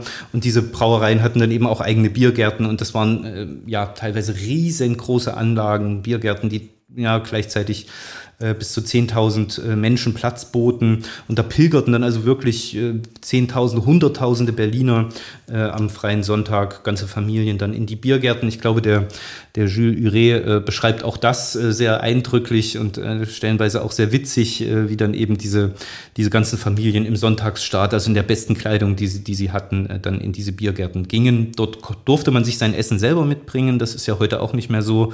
Da durfte man also das eigene Essen verzehren, musste sich dann eben nur das Bier kaufen, beziehungsweise ein bisschen Wasser, ein bisschen heißes Wasser für den Tee oder den äh, Kaffee. Ja, neben den Biergärten gab es die Ausflugslokale, da wurde dann auch Live-Musik ähm, gespielt. Das ist dann dieser berühmte Tanztee, äh, berichtet ja auch, oder hat mir immer auch noch meine Großmutter davon erzählt, von diesem sonntagnachmittaglichen Tanztee. Ich glaube, auch das ist eine sehr deutsche Angelegenheit, äh, habe ich zumindest nicht aus anderen Ländern gehört. Und dann am Ende des 19. Jahrhunderts kommen dann, professionalisiert sich diese ganze, äh, ja, diese ganzen ähm, Vergnügungsorte immer mehr und es wird so eine richtige Vergnügungsindustrie, äh, die da entsteht. Da kommen dann auch tatsächlich in Berlin aber hier jetzt nicht nach englischem, sondern eher nach amerikanischem Vorbild ähm, zwei Vergnügungsparks, also zwei richtige Freizeitparks dazu. Das eine ist der Luna Park, genau. den es nicht mehr gibt heute, und der andere Genau, das andere das ist die neue Welt. Ne? Genau. Ne? Also der Luna Park, der war im Halensee und da gab es wirklich so richtige Fahrgeschäfte, Achterbahnen, Riesenrutschen, Wasserrutschen, Gastronomie natürlich, verschiedene andere Attraktionen. Ähm, und die neue Welt war ähnlich. Hat aber nicht mit Aldous Huxleys neue Welt zu tun. Nein. okay. Ja, weil wir jetzt gerade über, über, über Biergärten und, äh, ja, und Ausflugs, Ausflugsorte sprechen. Ähm, wir haben ja eigentlich, ja, Teil des Podcasts, es ist ja eigentlich auch immer ein Getränk. Und ähm, ich glaube, du hast uns da heute auch was mitgebracht, was du uns bis jetzt vorenthalten hast. Ja, ja, ja, ja. ja. Ähm, und äh, es wird auch langsam Zeit, dass ich äh, mal ein bisschen was trinke. ähm, genau, äh, also ich habe mich diesmal entschieden, bisher war es ja immer alkoholische Getränke, ähm, die wir hier vorgestellt und, und verzehrt haben. Ähm, heute ist es mal ein nicht alkoholisches Getränk, das aber eben auch ähm, in jedem Biergarten um 1900 äh, oder kurz nach der Jahrhundertwende in jedem Berliner Biergarten zu finden war und das ist die Berliner Fassbrause. Die Fassbrause ist, äh, kennen ja sicherlich viele ähm, Menschen. Die Fassbrause ist eine, eine Erfindung der Industrialisierung und tatsächlich in Berlin erfunden worden von einem Chemiker namens Ludwig Schollwin. 1908 war das und der hat es ähm, für seinen Sohn zusammengemischt oder erfunden. Da wollte er nämlich ein Getränk ja, für seinen Sohn haben, das eben kein Bier, das eben kein Alkohol enthält, aber trotzdem irgendwie dem Bier ein bisschen ähnlich ist und auch einen ähnlichen Geschmack hat. Ja, zu diesem Zweck hat er eben ähm, das genommen, was, was Brauereien auch, auch für ein alkoholisches Bier nehmen, ähm, also Wasser und Malz und hat dann noch so ein, so ein Konzentrat erfunden, das aus Äpfeln und Süßholzwurzeln bestand. Mhm. Ja, ich, ich bin ähm, noch so ein bisschen am, äh, ja, nicht ganz so begeistert, weil ich hatte als Kind mal, also die Fassbrause, äh, ich bin ja in der DDR groß geworden, habe meine Kindheit in der DDR verbracht und da war Fassbrause ja auch ein großes Thema. Kennen vielleicht viele diese äh, schrecklich süße rote Fassbrause und da hatte ich mal ein ja fast schon traumatisches Erlebnis, dass mir nach einem Glas Fassbrause so schlecht geworden ist, dass ich mich dann auch übergeben musste. Ja, seitdem ist, ähm, ja, ich halte ich mich da so ein bisschen fern. Das passiert uns heute nicht. Nein. Aber sie sieht nicht so aus wie die Fassbrause in der DDR. Genau, sie ist äh, braun. Also ich glaube, so sah die Fassbrause dann auch äh, ja, äh, nach der Jahrhundertwende aus, nachdem dieser äh, Chemiker das erfunden hatte. Kommt übrigens auch aus Berlin. Ähm, wir wollen ja Markennamen nicht so nennen, deswegen sage ich mal, es ist eine Fassbrause aus Neukölln. Ich mache sie mal auf. Schön. Ja, du hast ja auch noch was anderes mitgebracht, ne? Genau, äh, Fassbrause ist ja so eine Art Trendgetränk geworden. Das heißt, es gibt nicht nur diese normale Fassbrause heute, sondern Fassbrause mit ganz vielen verschiedenen Geschmacksrichtungen. Habe ich noch eine Rhabarber-Fassbrause. Dankeschön. So, gieße ich mir auch mal ein. Und rieche erstmal dran, nicht, dass ich. Nein, riecht, riecht nicht so wie die rote Fassbrause. Zum Wohl. Zum Wohl. Sie ist auch nicht so süß wie die rote Fassbrause. Nee, überhaupt nicht. Ne? Insofern glaube ich, können wir die heute ganz gut trinken. Ja. Ohne dass es zur Einschränkung während der Podcastaufnahme kommt. Genau, und diese Fassbrause, wie gesagt, eine, eine Berliner Erfindung, eine Erfindung der Industrialisierung, äh, war dann auch, glaube ich, in diesen Riesenbiergärten sehr beliebt an warmen Sommertagen. Ja, und du hattest ja gerade auch nochmal auf den Jules Huré äh, hingewiesen, der so einen Sonntag des Bürgers und Arbeiters, ähm, ja, den er einfach auch nochmal eindrücklich geschildert hat. Und auch dazu ähm, habe ich nochmal ein Beispiel mitgebracht, äh, was ich jetzt gerne einen Auszug vorlesen möchte. Und zwar ist das im, im Kapitel Die Sonntage des Bürgers und des Arbeiters. Er schreibt, für 20 Pfennige bringt einen die Bahn in einer halben Stunde aufs Land hinaus. Zum selben Preis macht man mit dem Dampfer die Runde um einen großen See. Dank dieser Vorteile verbringt der Berliner Arbeiter und Angestellte seine Sonntage auf dem Lande. Alle zehn Minuten ergießen sich aus den Zügen der Vorortstation Ströme von Passagieren. Arbeiter, Soldaten, junge Beamte mit ihren Mädchen, Köchinnen, Kammerjungfern oder Ladenfräuleins, Kleinbürger unverheiratete Unteroffiziere in den Waffenrock eingezwängt, ihre Kinder an der Hand haltend. Ganze Familien geben sich ein Rendezvous auf dem Bahnhof. Der Vater, die Mutter, Schwiegereltern, Großeltern, falls sie nicht zu alt sind. Die Kinder, Brüder, Schwestern, alles will den Tag miteinander verleben. Nicht selten sieht man Karawanen mit 15, manchmal 20 Personen beisammen. Was auffällt, ist die beschauliche Fröhlichkeit, das Pflegma der Leute. Ihnen fehlt das lebhafte, glänzende, schelmische Auge, doch auch der unzufriedene, verdrießliche, gehässige Ausdruck, den man beim französischen Volke so oft antrifft. Hier ist ein lächelndes Gleichgewicht, Ruhe des Blutes, das sich in zahlreichen kleinen Äußerlichkeiten verriet, in der sauber gehaltenen Kleidung, dem reinlichen Anzug von Vater und Mutter, den sorgfältig gebürsteten, glatt gestrichenen Haaren der Kinder, die man gern ein wenig zerzausen möchte, dem gesetzten, gleichmäßigen Gang, der langsamen Redeweise, den langen, stummen Pausen. Kein Geschrei oder Gejohle. Dann und wann ein Singsang, nie aber anstößige Lieder. Das ist ja jetzt eigentlich nochmal ein ganz gutes Beispiel ja. für so einen Sonntagsausflug. Und äh, wie ich auch finde, ja, auch nochmal, wie er herausstellt, ähm, ja, wie die da kommt ja wahrscheinlich auch die Sonntagskleidung her, ähm, wie halt sozusagen die Bürger gekleidet waren und wie sie sich herausgeputzt haben für ihren Ausflug.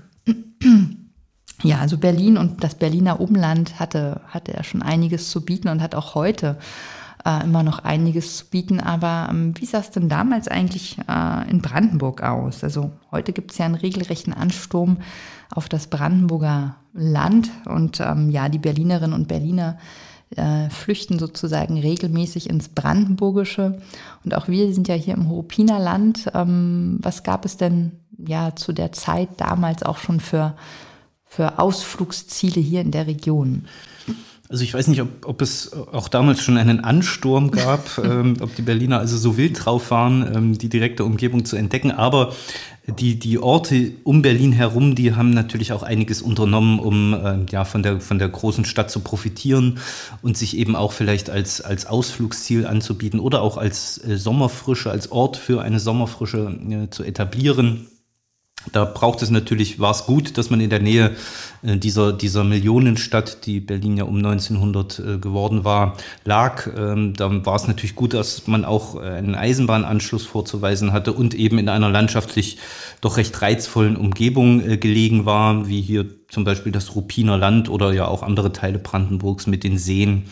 Ähm, ja, und deswegen ähm, priesen sich selbst viele Orte dann eben äh, als, als Kurorte an, als Luftkurorte, was mich heute so ein bisschen ja, verwundert. Mhm. Äh, äh, auch hier im, im Ruppiner Land die Stadt Neuruppin, da wurden dann Postkarten gedruckt, immer mit dem Zusatz äh, Luftkurort. Das war jetzt keine irgendwie offizielle Bezeichnung, äh, die man irgendwie verliehen bekam, sondern ich glaube, das machten die, die Städte selber auch ein bisschen weiter nördlich Rheinsberg. Da findet man auch Postkarten aus dieser Zeit, wo im Luftkurort Rheinsberg stand. Man gab äh, Broschüren heraus, äh, indem man sich eben als Sommerfrische da, da anbot. Es, es gab aber auch solche, ja, wie soll ich sagen, so, so Sammelwerke, unter anderem dem Bäderalmanach, wo man dann eben alle möglichen Kur- und Badeorte aufgelistet bekam. Und auch da findet sich ähm, nicht Neuruppin, sondern Altruppin. Ähm, und ähm, ja, das wird dann eben auch dort als klimatischer Kurort und Sommerfrische äh, mit Seebad vorgestellt. Also das war äh, durchaus, waren das beliebte Reiseziele für Berliner. Es war ja auch damals schon anderthalb, zwei Stunden mit dem Zug von Berlin äh, entfernt. Und äh, es wurde auch einiges getan, um die Städte zu verschönern. Ich habe ja vorhin, wie gesagt, schon diese Vereine angesprochen, diese Verschönerungsvereine. Und die taten eben genau das, äh, ja, was sie auch im Namen hatten. Die verschönerten die, die, die Stadtbilder, legten eben kleine, kleine Parks an, äh, bepflanzten ähm, die Straßen oder kümmerten sich um die Grünanlagen und äh, ja, organisierten oder initiierten dann eben auch ähm, Freizeitangebote für, für Ausflügler, äh, für Tagesausflügler, wie zum Beispiel damals ganz, ganz beliebt, auch hier auf dem Ruppiner See ganz, ganz beliebt, so Dampferfahrten. Mhm. Ja. ja, also wenn man das jetzt äh, alles so also ja, zurückblickt, kann man ja schon sagen, dass, ähm, ja, dass die dazugewonnene Zeit äh, den Menschen natürlich ähm, ja eine ganz neue Freizeitgestaltung ermöglicht hat, die natürlich auch ja die Freizeit neu denken, äh, neu denken äh, ließ. Genau, also Freizeit ähm, ist ja auch mehr oder weniger in dieser Art und Weise, wie wir sie heute kennen, ein, ein, ein Produkt oder eine Folge der, der Industrialisierung mit der Veränderung des, des Arbeitens und des Wohnens, also am Beginn der Industrialisierung, am Beginn des 19. Äh, Jahrhunderts haben ja 90 Prozent der Menschen auf dem Land gelebt. Mhm. Das veränderte sich dann natürlich im Verlaufe der Industrialisierung. Viele Landbewohner, äh, viele Landarbeiter gingen ja in die Städte oder wurden in die Städte praktisch getrieben auf der Suche nach, nach Lohn und Brot. Ähm, und in der Stadt äh, war Arbeiten und Wohnen natürlich ganz anders äh, organisiert. Also auf dem Land gab es da ja eine Einheit von, von Wohnen und Arbeit, also die Familie und der Betrieb. Ne, das war ja nicht strikt voneinander getrennt. In der Stadt ging man ja zur Arbeit, also man ging in eine Fabrik, in ein Büro, in ein Geschäft, man wohnte woanders. Und äh, das führte eben zu einer strikteren Trennung von, von Arbeit und Freizeit. Und diese Freizeit, auch wenn es nicht viel Freizeit war, ähm, ja, die wollten die Menschen natürlich irgendwie ähm, gut verbringen. Ja, genau. Also es mussten sozusagen Freizeitangebote geschaffen werden, weil ja in den äh, Großstädten wollten die Menschen unterhalten werden. Du hast ja eben vorhin gesagt, dass ähm, Berlin äh, Berlin sozusagen als Bierhauptstadt Europas galt. Und ähm, ja, wenn wir jetzt einen Schritt weiter gehen, ähm, galt Berlin vielleicht auch als, ähm, ja, als Hauptstadt der Vergnügungskulturen, die sich herausgebildet haben in dieser Zeit. Ähm, genau, also da ging ein ganz besonderer Glanz von Berlin um die Jahrhundertwende aus. Es hieß auch sogar, dass, äh, dass ähm, Berlin Paris sozusagen den Rang ablief, was insbesondere das Nachtleben äh, anbelangte. Genau, genau. Also es gibt so zeitgenössische Reiseführer, die sich auch äh, speziell auf ähm, den, den Bereich des Nachtlebens, des Vergnügens äh, konzentriert haben. Äh, in Berlin für Kenner, der ist 1912 erschienen, äh, konnte man dann nachlesen, dass das Berliner Nachtleben mit keiner anderen Stadt und eben auch mit Paris nicht zu vergleichen war. Und dann gibt es noch ein anderes schönes Beispiel. Äh, ein Schriftsteller, Rudolf Borchert hieß der Mann, heute eigentlich fast vergessen. Ähm, manchmal denke ich vielleicht auch zu Recht vergessen, das liegt so an seinen politischen Ansichten, aber in den 20er Jahren einer der, der bekanntesten deutschen Schriftsteller, der hat einen autobiografischen Roman geschrieben, der ist lange nach seinem Tode erschienen, also er wollte wahrscheinlich auch gar nicht, dass der veröffentlicht wird. Ähm, der wurde dann Weltpuff Berlin genannt und das ist tatsächlich ähm, ein Zitat. Ne? Also das ist dann so sinngemäß, sagt er dann, ja, rede mal mit Ausländern, sagt eine Figur und die andere, die sagte, ja, ja, für die ist Berlin der Weltpuff, Paris ist nichts dagegen. Und so war das auch. Das lag wahrscheinlich daran, dass, dass in Berlin viele Entwicklungen praktisch im Zeitraffer stattfanden. Also Berlin ist äh, in der zweiten Hälfte des des 19. Jahrhunderts oder gerade auch ab den 1880er Jahren so schnell und so, so rasant gewachsen wie kaum eine andere europäische Stadt, ist eben Metropole und Weltstadt geworden und da lassen sich dann also Entwicklungen beobachten, in einem sehr kurzen Zeitraum, die woanders eben äh, ja mehrere Jahre, Jahrzehnte gedauert haben und es kam zu einer extrem schnellen, rasanten Verdichtung und eben auch einer Verdichtung dieses ganzen ja, Vergnügungsbereiches, nenne ja. ich es mal. Ja. ja, du hast jetzt schon zwei Beispiele gegeben. Auch der Jules Luret widmet halt auch in seinem, ja, in seinem Buch äh, Berlin um 1900 ein Kapitel dem Nachtleben wo er halt auch viele Orte beschreibt, die ja, die heute vielleicht gar nicht mehr dem Nachtleben, äh, ja, also man an die Friedrichstraße denkt, die heute gar nicht mehr äh, wirklich auf Nachtleben aus sind. Und da gab es ja, ja, da gab es ja in der Vergangenheit ganz viele, sagen wir mal, Hauptknotenpunkte der Vergnügungsorte, wo man sich amüsiert hat. Genau, also die Friedrichstraße war schon, war schon ähm, ja, die Vergnügungsmeile Berlins schlechthin um 1900. Es gab noch andere Zentren, äh, der Potsdamer Leipziger Platz, das war noch so ein, so ein Bereich, wo viele äh, Amüsi Amüsierbetriebe, wie man das damals genannt hat, äh, sich gegründet haben. Aber die Friedrichstraße, das war das Epizentrum des Vergnügens in Berlin. Da war also eine Kneipe am nächsten Varieté, dann kam ein Tanzlokal, dann kam wieder ein Restaurant. Also das äh, war wirklich, äh, ja, das, das, das bebte da. Und das ist heute, du sagtest es ja gar nicht mehr so. Heute sind da ja nur noch Büros und Geschäfte ja, und äh, ja. abends ähm, findet man dann nicht mehr allzu viele Menschen oder nur Leute, die irgendwo anders hin wollen, aber nicht in der Friedrichstraße äh, sich irgendwie amüsieren wollen. Genau, das ist auch ein, eine Sache, die mit dieser Trennung von Arbeit und Freizeit äh, verbunden ist, also dass man jeden Tag Freizeit hatte und jeden Tag die irgendwie verbringen wollte, wenn man ein bisschen Geld übrig hatte. Und deswegen um die Jahrhundertwende äh, ist dann auch ein Prozess zu beobachten, in, deren, in, in dessen Verlauf diese, diese Vergnügungsorte, die Freizeitorte von den grünen Rändern äh, der Städte hin in die, in die Zentren rücken. Und in Berlin war das eben die Friedrichstraße. Ja. ja, das hat sich heute so ein bisschen anderwertig verlagert an andere Orte, aber selbst heute ist natürlich auch ähm, Berlin immer noch eine Stadt, wo man sehr viel machen kann und äh, ähm, eigentlich auch zu jeder Zeit und auch für jedermann Angebote geschaffen, äh, geschaffen wurden. Das war ja, war ja für alle zugänglich zu dieser Zeit. Und es gab ja keine Unterscheidung. Also da waren wirklich Arbeiter. Jules Ure sagt auch, dass es, äh, dass es Beschreibungen gibt, dass auch außerhalb der, sagen wir mal, der Ballungszentren in Berlin in den Arbeitervierteln Vergnügungsorte gab. Ja.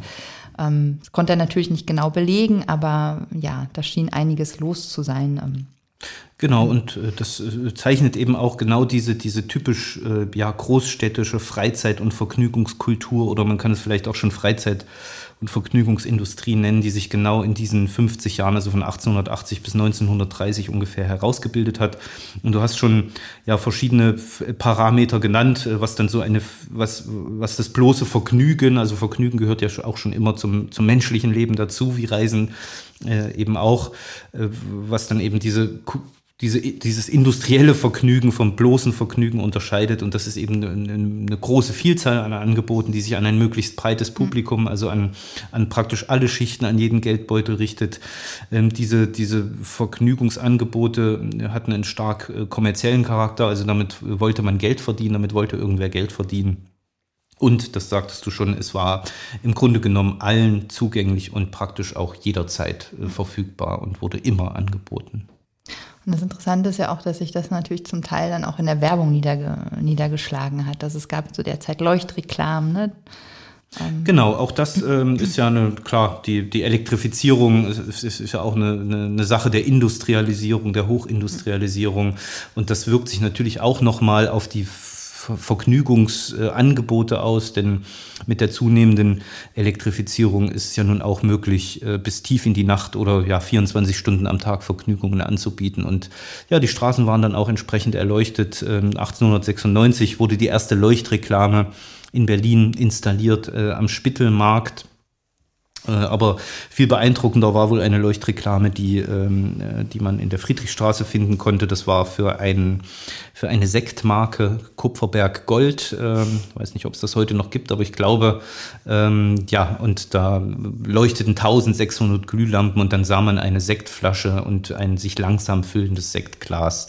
War sicherlich sehr, sehr beeindruckend. Und hat bestimmt auch sehr, sehr viel viel Strom ja. benötigt, um zu leuchten. Das ist ja auch heute wieder ein ganz aktuelles Thema.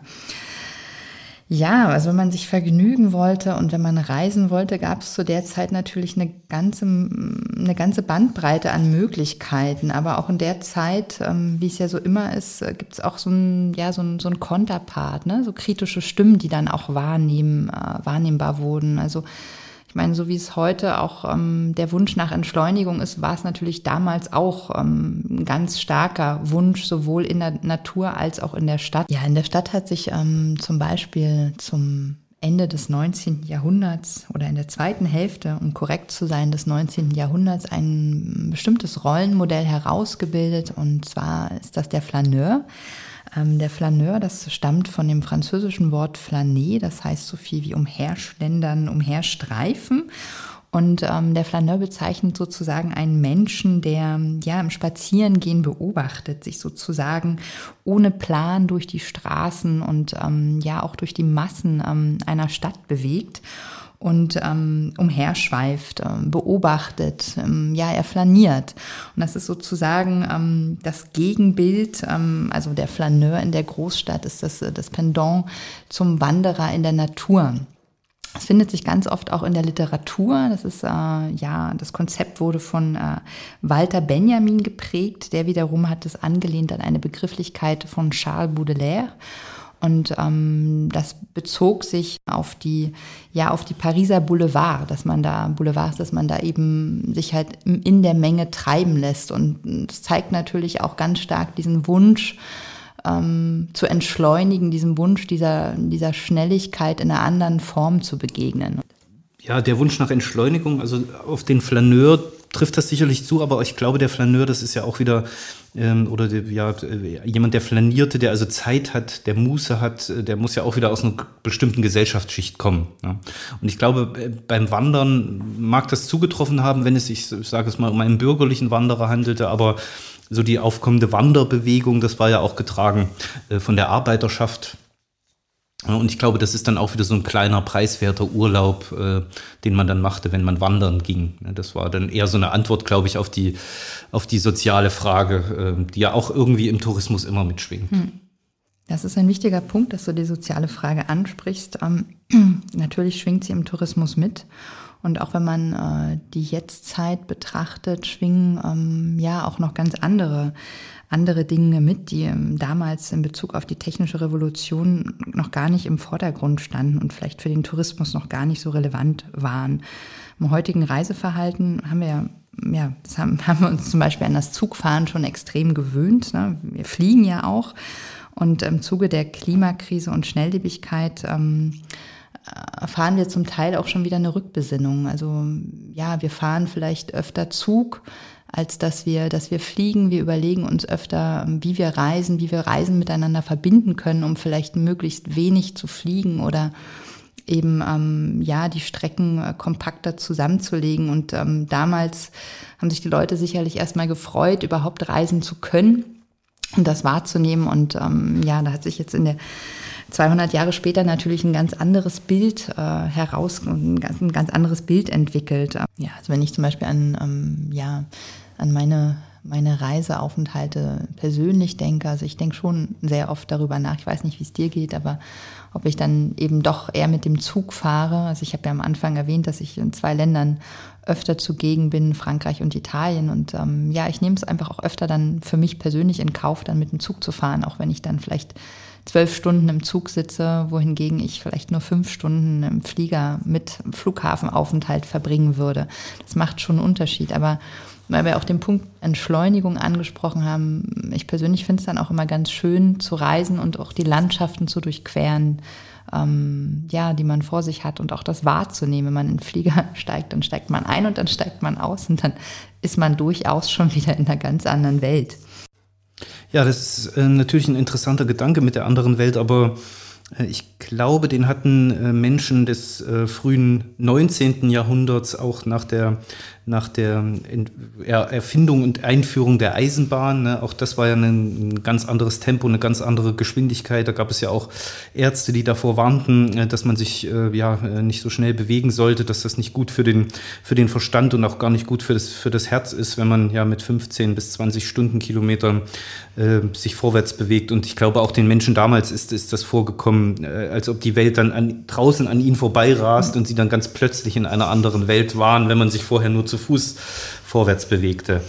Ja, also ich persönlich denke da natürlich auch drüber nach, bevor man so den Urlaub plant. Äh, aber ja, leider äh, sieht es bei mir so aus, dass ich mich oder wir, meine Frau und ich uns eher so von den praktischen Erwägungen dann doch eher äh, lenken und leiten lassen. Ne? Mit zwei kleinen Kindern, da muss so viel mitgenommen werden und dann ist die Bahnfahrt dann auch immer so ein, so ein Riesenaufwand und da ist es doch ganz schön, wenn man den Urlaub praktisch vor der Haustür mit dem Auto beginnt. Äh, deswegen im Moment sind die Urlaubsreisen, die ich mache, dann meist äh, tatsächlich ähm, äh, nicht ganz so klimafreundlich mit dem Auto.